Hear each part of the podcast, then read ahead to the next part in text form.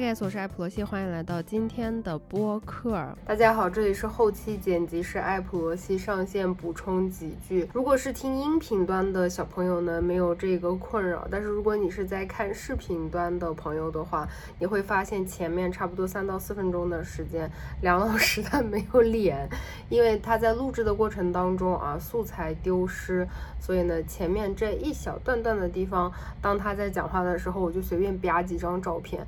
如果你看到这个画面有点 奇怪，是这个原因。今天我们要聊的主题就是性，好直接啊。就其实这个话题我已经想聊很久了，但是，呃，在。三月份的时候吧，我第一次跟你提的时候，哎，然后我跟梁老师说，哎，我想聊一个跟性有关的。他说，哇，这个我们可以聊的吗？然后我说可以啊，这有什么不可以的？但是后来你们也知道嘛，就是风控啊，各种各样乱七八糟的，就没心情，真的是没有任何心情搞这个。然后后来就是大家忙起来，anyways，呃，后面就是都是 story，都是 history 了。就有忽然有一点好奇，我觉得我们两个虽然三十多年了，但是我们从来没有认真的聊过我们两个的各自的性启蒙。吧，就是第一个问题哦，我想聊的就是你你在你的记忆当中，在我们那个天山脚下的农村里，你的。关于性的第一个记忆的事情是什么？你都把大背景说出来，天山脚下的农村，当然应该是看到野马交媾啊，或者之类的羚羊奔跑。哎，真的，你这个问题，我觉得我从来没有想过，就是所谓启蒙这件事情，我从来没有父母给我的这种家庭式的启蒙，就是他会告诉你这是什么东西，然后你可能需要怎么样，你可能需要采取什么样的方式，然后这是人们在干什么，然后这是合理的，这是亲密的人在做的事情，这些东西全部都。没有啊，完全没有。呃，现在都没有。然后那能得到的这些东西是什么呢？就是好像就是凤凰卫视中文台吧，可能给我做了很多这样类似的启蒙。我们家属于那种看电视不进的那种人，就是对我就就随便你爱看啥看啥。我看了很多狐小狐仙的鬼片，就是你可以 就同代人，你们凤凰卫视中文台晚上十二点之后，因为我经常有时候晚上会看电视嘛，就有很多讲的小狐仙哦，那种真实的那种离奇事是灵异事件，很很好看。现在都看不懂那些东西，大概就是港片里面。会出现的那些镜头，你懂吗？哦，我知道最先的那个启蒙是《新白娘子传奇》里面，就是那个张公子和小青，然后突然就倒下了，然后那个围栏就拉起来了，然后那是我第一次好奇，发出了提问，他们俩干嘛了？然后就不是什么前缘心中绕，就在那个时候我知道发生了一些我不可能描述的事情，然后我觉得哦，那个那个大概是我第一次可能在小学的时候对于这种东西有的一个一个印象，就是画面，然后再之后来就是那个凤凰卫视就是。就是刚才说港片里面的那种各个情节，就是嗯，港片里人种很多嘛，就是可能就是各种类型的女性啊，不管什么的，然后包括那种周星驰电影里面也有，就那种插科打诨、边角料式的那种东西。从这个边角料就直接跳到好像我在哪里看到了碟片、三级片的碟片的时候，我吓哭了，我是真实的吓哭了，我好害怕，就是因为。冲击太大，但是这个东西就反正从边角料跳到一个实锤的时候，那个画面对我来说有点难以接受。嗯，我不知道它是那么生猛的，你懂我意思吗？我记得特别特别的清楚，因为就是由于这件事情导致我陷入了巨大的麻烦。我当时肯定是跟你说了的，我们在小学五年级还是六年级的时候，台湾有一个政客出了一个丑闻，就是他的这个录像。被爆出来了，你可以，你可以去查，应该是九八年还是九九年，反正就是我们五六年级的时候。然后当时呢，我们家里面的那个电脑还是拨号上网的，就是要要听很多滴滴滴滴滴滴滴那样子才能上网的电脑。呃，那个电脑是中病毒了，然后就是一打开那个浏览器，它就会蹦蹦蹦蹦，然后蹦出来的那一个界面里面有，然后我不知道。那个是病毒，然后我当时就说这是什么啊？我就点了，点了以后我就看了，我看完了以后，我整个人在，因为我们家那个电脑是在地下室嘛，我在地下室整个人陷入了震惊。就是我们家那个电脑的主要使用人，就拥有者是我的父亲，然后我爸很快就发现了，我们家电脑上遍布，到处都是一个台湾女政客的，对，这这个。视频，因为他我记得就是当时只要一开电脑联网了以后，他就会蹦出来那个视频开始播放。我爸对于这个性话题的羞耻，就是他没有办法跟我问问题，他没有办法说这是怎么了，或者是你有没有看什么。他叫了我们，就是我们单位的信息技术中心的叔叔，我汗都出来了。然后呢？嗯那个叔叔来我家修电脑的时候，我爸就说：“你去地下室。”就我当时吓死了，就我不知道为什么，就我我觉得我好像做了一件特别特别特别特别特别可怕的事情。叔叔没有质问你吗？叔叔有，叔叔有质问说你是不是有打开什么不该点开的东西，然后我就急的就 然后发抖，然后哭，然后说我我我不我不知道，就整个体验是一个很很惊悚的。就我记得我当时在在地下室那个也没有开灯，然后对着电脑，然后看那个的时候，整个人就是那种灵魂出窍。然后后来又来了一个，就是我靠，我爸单位的另外一个部门的提提问，你没有求助你姐吗？你当时？我有跟我二姐说，嗯，我二姐就说那个应该是木马病毒，那个东西叫木马病毒。然后她说你以后如果看到那种东西的话，不要点开，要点那个右上角的叉叉。然后我二姐还跟我强调说不要看那种东西。就我当时跟那个信息科的那个叔叔就是哭到。泪流满面以后，那个叔叔应该也很尴尬吧？他说啊，没事没事的，就是这个东西嘛，叫病毒，以后不要乱点就可以了。然后就跟我爸说，呃，就电脑修好了怎么样的？然后我爸就跟我黑脸，可能黑了一个礼拜。就吃饭的时候，他都不会看我的脸。但是你时不时会想起里面的那些画面吗？哦，会，到现在都会，就是实在留下了太深刻的印记。就我觉得，对于性的羞耻的那个开篇的篇章，就是不太好，就是这样开始的。然后我自己第一次有对我身体的探索，是，嗯，我们家高中的时候，因为我爸的关系，他的下属给他送了一个那种日本的马桶坐垫。在我们上高中的时候，你们要理解啊，我们两个就是我是八七年生，他是八八年生的，老子八七年，谢谢，我们都是八七年生人，就是在那个天山脚下的农村。我们上高中也就是零几年不到的时候，对吧？九几年、零几年左右的时候，嗯，九几年、九几年吧。在国内还是就反正我们那个地方是买不到这种马桶坐便的，是得有别人从国外带回来。然后那个是当时他那个同事从日本带回来的，就给我们家楼上的那个厕所里面装上了。装上了以后，我是非常意外的发现，它不是有那个后部冲洗还有前部冲洗吗？我把那个前部冲洗打开，因为我想知道就是。有人给我 洗屁股的感觉是什么？但没有想到，就是觉得说，哦，全身一阵酥麻，好老派的，好老派的描述，一阵酥麻。我就是我是很久很久以后我才知道，哦，那个是我的呃外阴处的阴蒂，可能是那个水柱打到了，所以我才那就酥麻。但是我当时不不明白实质上正在发生什么。所以我就开始了漫长的上厕所，就是尿可能尿二十秒钟，但是洗要洗五分钟，觉得很爽的，就是一直酥麻，我不知道在发生什么，然后我停不下来，嗯，害不害怕吗？害怕，特别害怕，因为我们家就是这个父母的管理非常变态，就是我上厕所是不能关门的，就是可以演，但是我不能把门关起来。所以，我我非常害怕我妈会随时随地的把门推开，说你干嘛上厕所上那么久？因为她确实会这样做。同时，又有一种那种，如果被抓到 偷着乐的那种感觉，是吧？很刺激的那种感觉。我就觉得说，哇，这个应该是我第一次对于我自己身体一个探索。就呃，我我跟很多我的女性朋友聊，她们都说她们第一次的高潮是，呃，自己什么夹腿或者是磨之类的。我完全没有过，我后来知道了以后，我主动的去这样磨，然后夹腿，完全没感觉。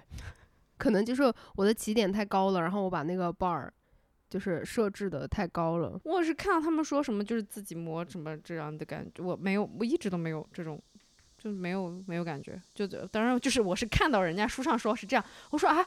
我小时候是我童年是有缺失吗？然后 Let's do it，然后 try 了一下，发现嗯嗯，就让他缺失吧。我可能还是不太懂这个东西的舒服的点在哪。就是你还有印象你自己第一次的这种阴蒂高潮是什么时候？我跟你不太一样哈，我是他人探索在我身体之先在前面了，被探索在前面，然后所以我我被探索这个事情，我觉得。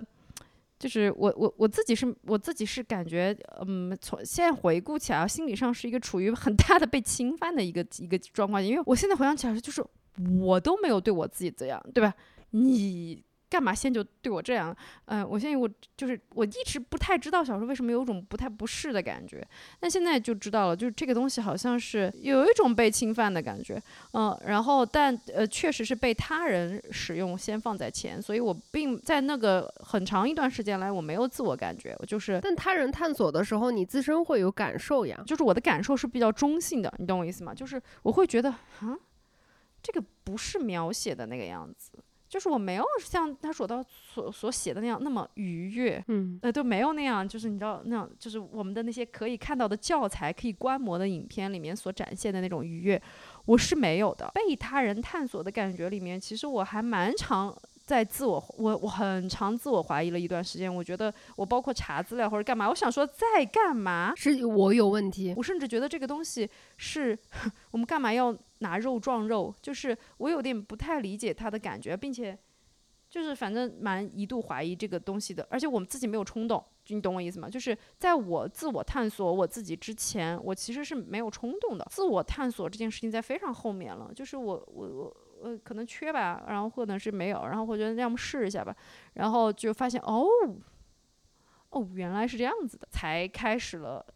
跟之前不同的一些状况，那你觉得你第一次体验到的这种愉悦是自己一个人自慰的时候体验到的这种愉悦，是借助工具了还是？没有没有没有，那个时候还不知道这个东西，好像是跟跟他人探索的时候，好像有碰巧的感觉到了一些敏感的地方，一不小心摸到就说，哎，挺爽的。对，还是个这样的东西吗？啊，还是这样子，真的，就是我以前甚至比如说。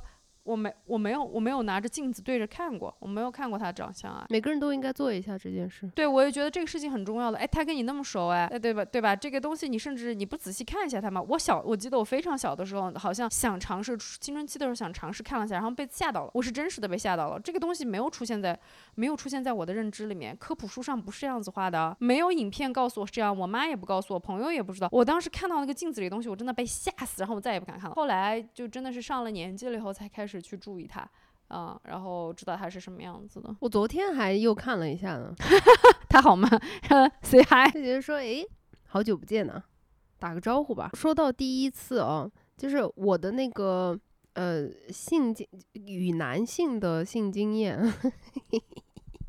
是非常的晚的嘛，就是与同龄人来相比的话，我是二十二岁的时候才第一次有性生活，但是就是。我当时是极其厌女，然后极其媚男的一个状态。可是，在我心底的可能有一根小火苗，就是在日后，在让我在三十多岁的时候可以醒过来的一个小火苗，就是我一直很不爽第一次这个东西。我就觉得我的第一次为什么要给别人呢？而现在夺不回来了。就所以，我当时我大学的时候，大四的时候交的第一个男朋友，我们两个就是呃决定要做一些爱做的事情了嘛。然后我当时就跟他说：“我说我我觉得我不能把我的第一次给你。”然后他说：“为什么？”我说：“我说因为就是我觉得我的第一次为什么不能是我自己来呢？”你当时有这样想法吗？对，但是我真的。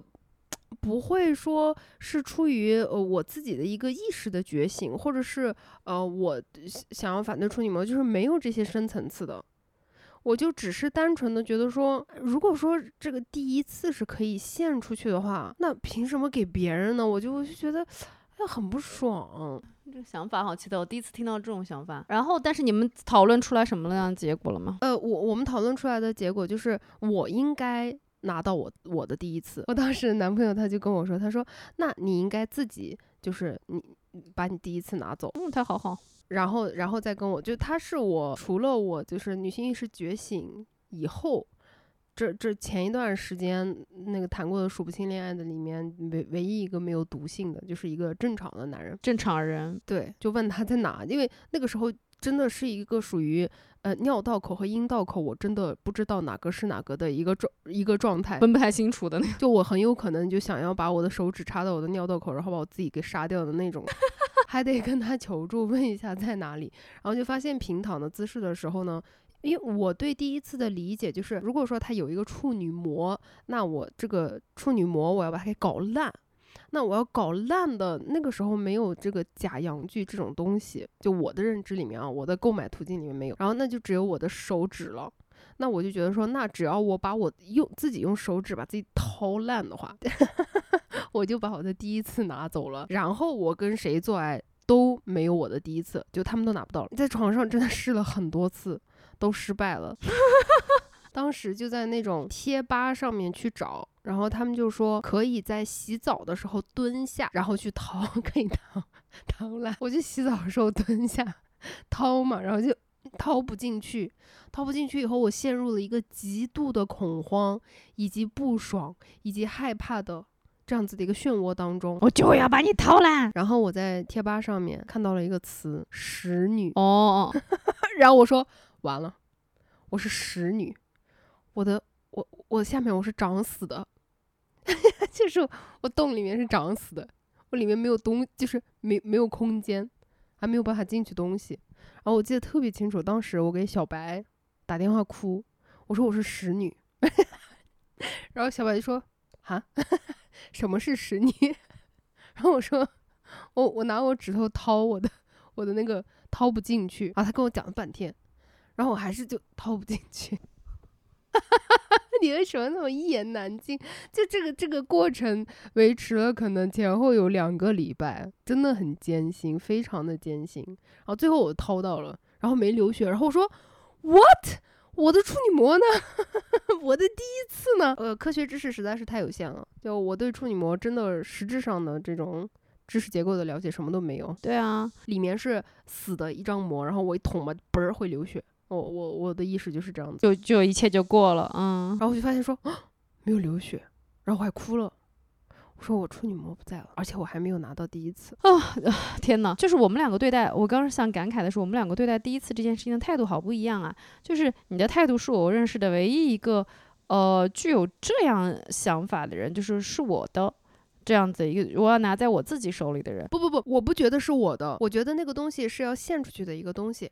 然后当我想到我要把这个东西献给别人，而不是我自己拿到手的时候，我会有一种不爽的感觉。呃，我一直我我一直没有在意过这个东西，就是我觉得张恩这也是另外一种极端。我不知道，可能在以前的那个言论里面或者那个看法里面，好像蛮摆烂的。就是我觉得这个东西是我的，是你的。A 军、B 军、C 军、D 军都不重要，我好像似乎从来没有去对这个东西有过，比如说，呃，认特别认真的态度。比如说，我觉得这个东西因为是第一次，所以它很宝贵，所以它应该需要给一个自己愿意的以后，并且能够好长久在一起的人的这样子的一个想法，我从来就没有过。嗯，然后所以我觉得，就你想要就拿去啊，或者。你想要 就拿去，我只要愿意给就拿去，就就是我一直是处在这种心态里面，并且觉得 whatever 就就这种感觉。我觉得这个东西就好像我的呃我的一个放在文具盒里面的笔一样，你要借用一下你拿就好了，你 这就也干不了啥，就那种感觉。然后但后来我我我有反思过我这个问题，我是不是对这一切实在是太嗯太不咋了？我说不来，就是好像好像。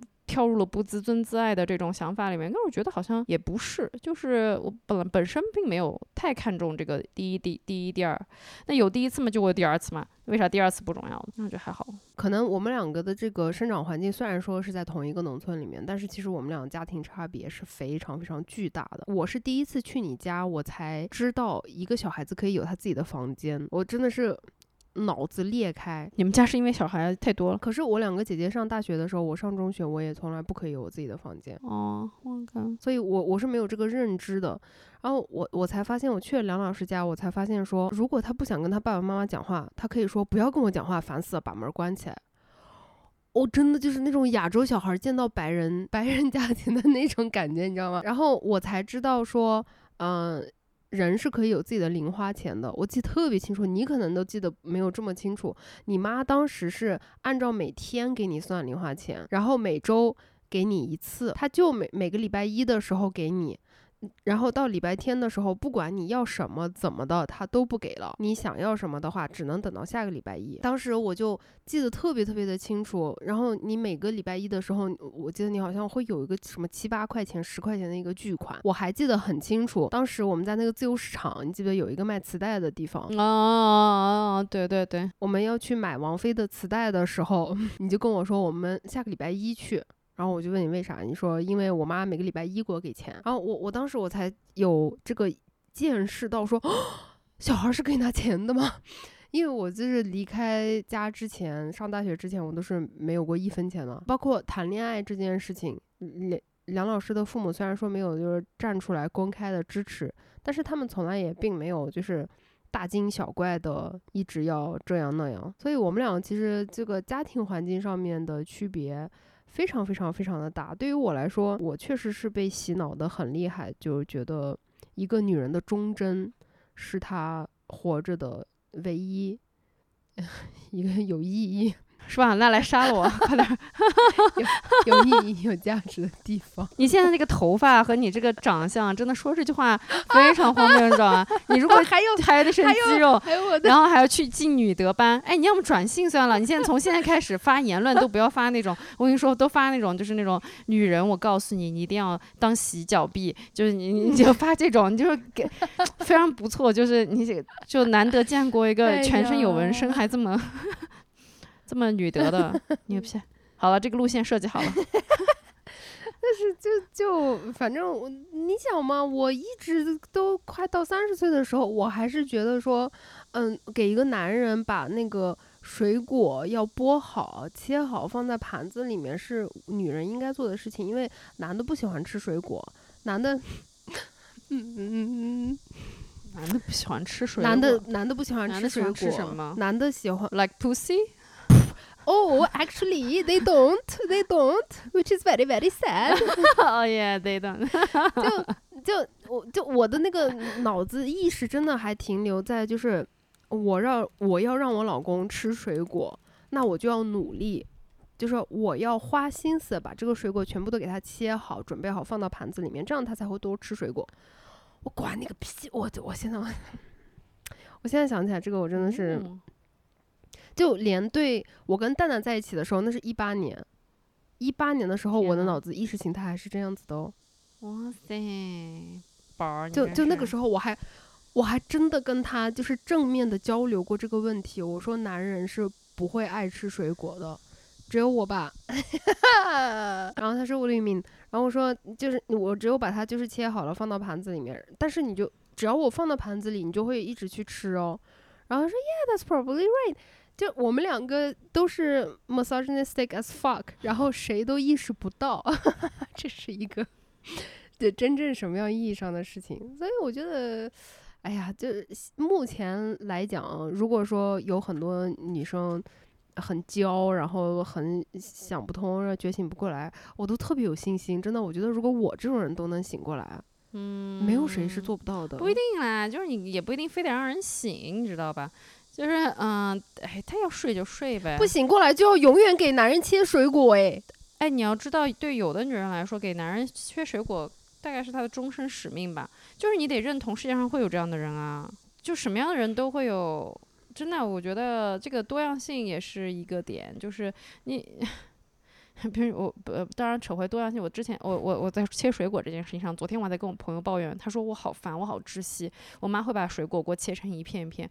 我说天呐，我妈从来没有这样对我过。你知道我妈会把西瓜切成四大份，四一个西瓜四个四个这么大一坨，然后然后放那里说，然后当你当你说到说妈吃不吃？呃，这可能有点大，你还不敢语气太太猛了。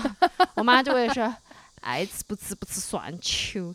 你妈你找别的妈去给你当妈噻。然后这种时刻我就觉得好的好的，就是你知道。加，所以所以话题就回到了，就是之所以我们俩的意识形态可以有这么大的差别，我觉得你 最再怎么样潜移默化还是受到你妈妈的影响的。那我受到我妈妈的影响，那就毒性太深了。我从小到大学到的，呃，生活的一个核心就是男的，你要给他面子，无论如何，我妈从来不给男人面子。你你你爸终其一生 没有，我妈终其一生都在找他的面子，真的很可怜。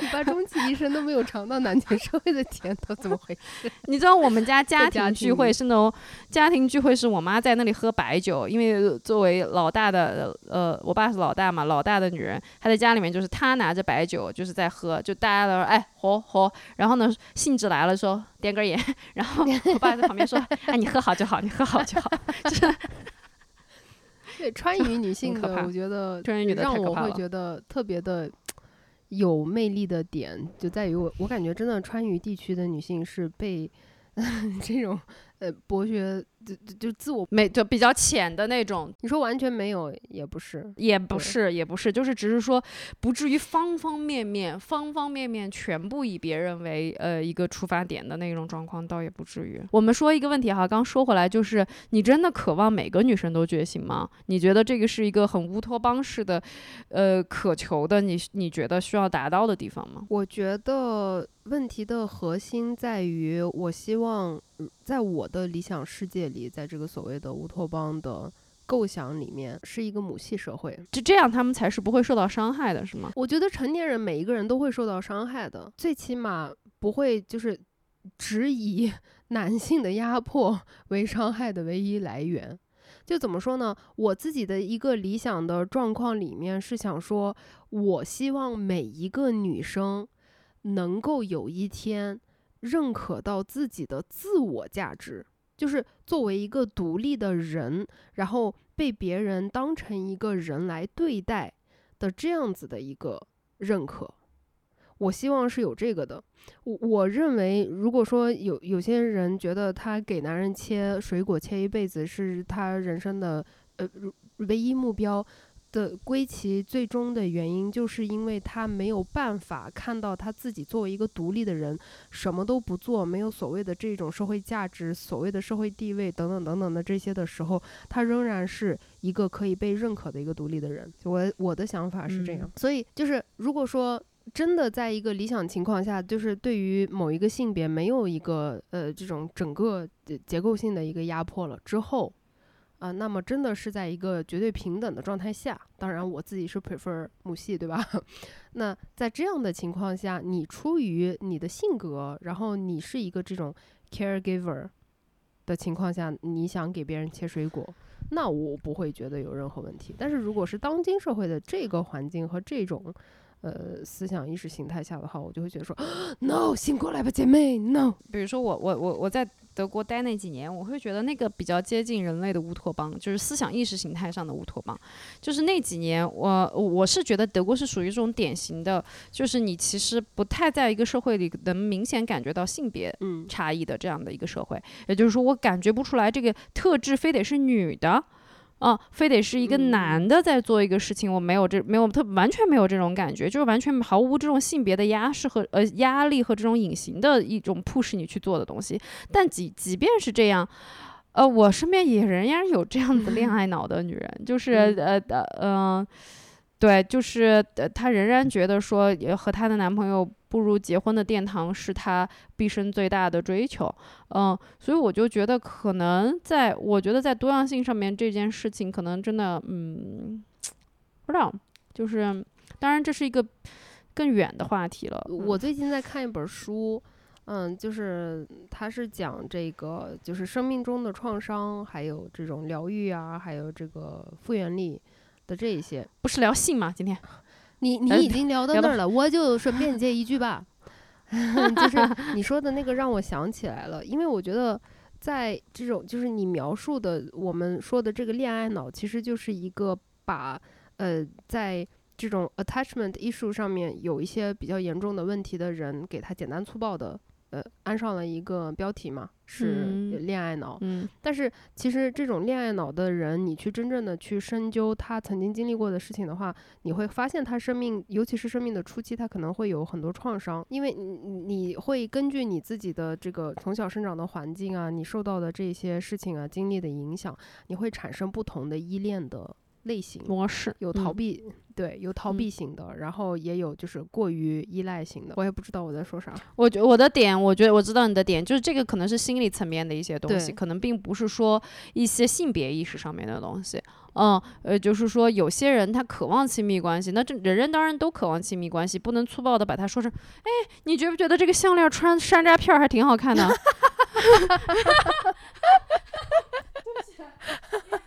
天珠，天珠，哎，转运珠，转运珠，哎你卖你说那个项链，我不知道为什么莫名其妙的，我忽然之间有思路了。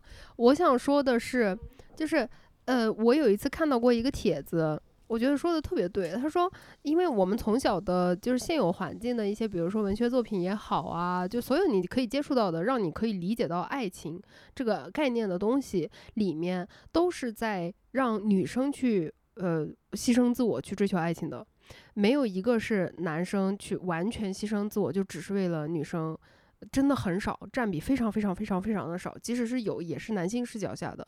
所以说，呃，男生他从小被教育的就是你不要去追求爱情这个东西，爱情这个东西是非常虚无缥缈的，嗯，它靠不住。你要追求的是什么呢？你要追求的是资源。权利，和权利，呃，包括还有一个方面就是，如果男生是一个特别重感情的，对吧？就是会在意这些感情上面的啊、情感上面的东西的话，就会被别人骂没出息，对不对？你一个男人，你还在那磨磨唧唧的的，因为他们会在这方面受到一个羞辱，所以这这大家都是会肯定要就不能男的不能那么重感情，对吧？只能对兄弟有感情啊，女人怎么怎么怎么，所以呃受到各方面的影响以后，那个帖子里面就是说，男生其实也会有这一种就是恋爱脑的行为，或者是阶段，或者是过程，但是他们大概在二十五岁前后就会彻底的放弃，因为他会看到一个事实，就是说他会发现。其实美女我都会喜欢的，这个美女我会喜欢，那个美女我也会喜欢。真正的对我有用的是，我应该找可以让我的社会地位去给她上升的一个配件儿的美女。对对，所以我的我的错 priority 是要去获得资源和权利，但是女生到了这个二十五岁左右的时候，我们不会想说，帅哥我都会喜欢，这个帅哥我会爱，明天那个帅哥我也会爱。我应该是找让我可以吸他的血的帅哥。我们不能这样，我我们我们不能这样想，因为你这样想你就不是好女人了，你就拿不到牌匾了，对不对？所以你看到所有的那一些爱情故事里面，男生家里面不同意就不会结婚，女生家里面不同意，哎，女的放弃一切跟爸妈闹僵，也要去跟男生要结婚，要付出一切。就是我们已经被训斥到，就是一定要以牺牲自我去实现价值。Anyways，说到性，老师走远了一点儿，要拉回来了。走的实在太远了。那你记得嗯你人生中的第一个性器具是什么吗？怎么开心了起来？这样这样好吗？我觉得我有可能会暴露一些奇怪的东西。嗯，怎么是双头大鸟还是什么啊？跟有女生快乐的时候嘛，然后呢，那女生就会尝试想要一些奇怪的，比如说 something like that 这样的东西，对，然后穿戴式的那种，我前两天，我前两天还在跟我一个朋友聊天，说，呃，如果现在，呃呃，真的我要跟女生在一起的话，这个会变成我一个巨大的 red flag。就是如果这个女生跟我说，哎，我们两个要新生活化，我必须要穿戴式的，我要，呃，我就会觉得说，哇，你精神男人啊，我的，我要逃了，我要报哦，真？的吗？你现在还是这样觉得吗？对，因为现在我从女本位的角度出发，我去考虑性的话，我觉得这个纳入式的话，这个必要性非常非常的低。如果一个女的觉得说，我跟你呃在一起，我必须要这样子，我才能感觉得到，我受不会再受到你去出轨男人的威胁，我就会觉得说，no，救命啊，我要跑。我当时是抗拒的，因为我觉得这个东西不是出现在我想要的女生和女生的之间的关系的东西。我当时是抗拒的，可我现在回想，就是现在回想起来，你再问我可以接受吗？完全可以接受，因为我觉得这个只要我跟你是本位的，这个东西就是一个玩具而已，啊、你管它长成是花的形状，管它长成是像那个男的的什么东西的形状，或者是长成一个脚趾头的形状，它就只是一个让我我们互相感到开心的东西。你只要不认定为你只是以那个状态才能跟我快乐的话，那你就无所谓啊，我我可以 challenge you 吗？可以啊。就你说的这个会让我们两个愉快的东西，我现在就会发问。那你觉得这个会让我们两个开心？这个开心的点在哪里呢？如果你真的是纯粹出于自己的身体需求的话，这个开心的点在哪里？就有点有的时候觉得需要那个东西里面就是需要 放置一个什么，可能才会觉得开心。但嗯，我想放置一些可能不一样的东西。对，就是为什么要往里放呢？里面都没有神经。呃，不不不不不，我觉得这个是除就大多数情况是没有，但是有的时候。对我来说哈，就是有部分情况它是有愉悦感的，并不是说是神经哈。我觉得那个那个愉悦感来自于两个人之间的互动的愉悦感。我太久没做了，我实在是 没有办法立刻的把这个跟我自己的那种 实践的 联系起来。嗯，我说一个不算题外话，但是你说到这个提醒我了。我发现有很多人不知道一个最基本的生理知识，就是对于女性来说，我们在。进化的过程当中，为了让，因为我们有子宫嘛，我们是可以繁衍后代的。为了能够让女性在生产的过程中活下来，所以我们进化的是，你你的 vagina 是你的产道，你的产道就是你那个阴唇往上基本上就没有任何神经了，这样子才能保护你说你在生产的过程当中是可以忍受那个痛苦，把它。从你的产道挤出来的。如果你真的是就是往里面放东西的时候，是真的会爽到飞的话，你你生孩子你是百分之一百你会死的，就是没有人可以忍受得了那个痛值、痛感。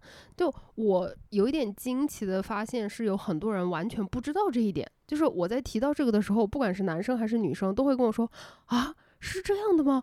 哦，原来是这样的。然后我每一次在呃科普这一个知识点的时候，都会有女生说。哦，怪不得我觉得我很少会有阴道高潮。哦，我说阴道高潮本来就是非常罕见的，嗯，然后还会有女生给我的回复是，怪就我一直以为我是性冷淡，但我就很我只是喜欢前戏，但是就是真正的性生活，我就感觉我不是那么的喜欢。对，我说因为前戏就是真正的性生活，前戏这个词弄出来就是很不对劲儿的一个词。嗯，所以在这里就是，如果说有更多收听节目的同学们，想跟你们再讲一下，就是你的神经是在外部和里面的一点点的，呃，容易就是男的才会在纳入式里面百分之一百就是科学性的有可能的高潮，嗯，因为他那个前列腺对不对？女的是很难很难很难，几乎是几率非常非常的低的，很少。如果你基本没有过的话。呃，是一个非常正常的，嗯，很 OK 的事情，你不用觉得自己有问题，你没有任何问题。对对对，我我我甚至这点，我觉得你的科普特别对的是，你你甚至不要说是刚刚才开始成年，呃，开始探索自己的这种二十岁的小孩，你甚至去问我们这个年纪的，就是我觉得三十到四十之间，应该是你有过非常多的，很多人不知道，对他他不仅不知道。他也不探索，就是呃，还是摆烂一个事情，就是反正别人要什么我给什么。我今天在小红书上面刷到一个视频，就是这个女生是做关注女性成长的，然后她有时候会吐槽一些她觉得就是已经活不下去了的私信，然后她吐槽一个私信，是说她的一个关注她的一个女生意外怀到二胎哦，然后呢，她在反省自己，她觉得。作为，她觉得作为怀孕的她，是残忍的那一个，因为她老公好可怜，要十个。哇哦！然后她就，她就觉得自己很自私，自己是坏的那一个。所以你看到这个男人的厉害之处了，我真的有时候挺挺崇拜的，就是可以洗脑洗到这种程度。哎，我觉得不仅仅是他们个体，整个就是社会性的洗脑，真的还蛮惊悚的哦。哦天呐，我听到这个，我我跟你们真的讲实话啊，揭露我自己的黑历史。我曾经跟我的朋友，就是我在极度媚男的精神男人的那个状态的时候呢，我曾经跟我的朋友还有我姐姐都说过一件事情，就是如果我怀孕的话，我肯定是要每天都给我的丈夫提供。嗯，天，就是性性服务的，性服务的，不管是用我的手也好，不管是我用我的嘴巴也好，因为这个是我必须要做的一件事情，这样我才能防止他在我的孕期出轨。现在现在想起，退 退退，什么？你是鬼上身吧你？真的是鬼上身。哇，那你的转变真的好大对啊！天哪，对呀、就是就我以前没我没有听过你说过这种鬼话，你知道吧？对这这这对我来说，这个是鬼话连篇，就真的是。对，就是因为我们俩好像真的没有太合适的机会去嗯聊过这个，我们俩就插科打诨的，就是嘴贱，但是没有就真正的聊过这种好像也说也嗯。是像我们两个同其实同时差不多是同一个时期发现说，哎，我好像不只喜欢男的，对吧？呃，我们好像都对女的有这种啊性张力啊，然后性吸引啊等等，但是我们从来也没有从性张力、性吸引这一个角度去聊过，而只是就仔细聊过这个东西。你分享过我。们俩甚至现在才开始聊，说你的第一次对生活里面出现器，就是以前从来没有聊过这个问题。其实我觉得这种性羞耻啊、嗯逃避，即使是我们两个这三十多年的最好的朋友的关系中间，大家好像还是有一点点这种 taboo 的话题，就有一点禁忌啊，就好像不太好聊。嗯，但其实嗯没什么的。那个时候我记得我们两个聊起来，第一任女朋友都是以一个非常呃乖张的角度，我会比较 care 一个呃，就不是比较 care，我很好奇一个问题，就是我以前不明白的一个点，就是对于女性，当然当时是去考虑男的去了哈，嗯，就是我不太理解，我以前不太理解为什么男性会拒绝女性跟他一起玩玩具这样的状况，哦啊，这个这个问题是是我在我的大纲里面的，但是我觉得是吧？确实没电了。嗯，这个这个一聊就会聊起来很多，说了个大话题，嗯，是吧？但是比如说，比如说女性主动提出玩玩具这样的东西，是一个，嗯，在整个亲密关系里面看起来是冒犯的吗？或者是我不知道哈，就嗯觉得女生可能还好，可能这个东西就是冒犯到男的了，就纯粹就是冒犯到。我觉得能被冒犯到的男的都是一个极其的非常非常没有安全感、没有自信的一个状态。因为我自己亲身的经历来举例子，呃，今天因为梁老师的这个设备 全体没电啊，所以今天的节目就戛然而止。我们这一期会录 下集的，放心好了啊。但是，嗯，在下一集我可以跟你们具体分享一下。就是不同的人对待这个玩具，给给予我的不同的回馈以及我的思考。嗯哦哦哦，这个姐，这个下集我预定了。那就 stay tuned。今天的嗯这一期，呃，稍微有一些仓促，到这里先结束了。嗯，谢谢你们的陪伴，希望我们能够也给你们提供到一点陪伴。那我们就下次播客节目再听，再见啦，拜拜，拜爱你们哟，拜拜。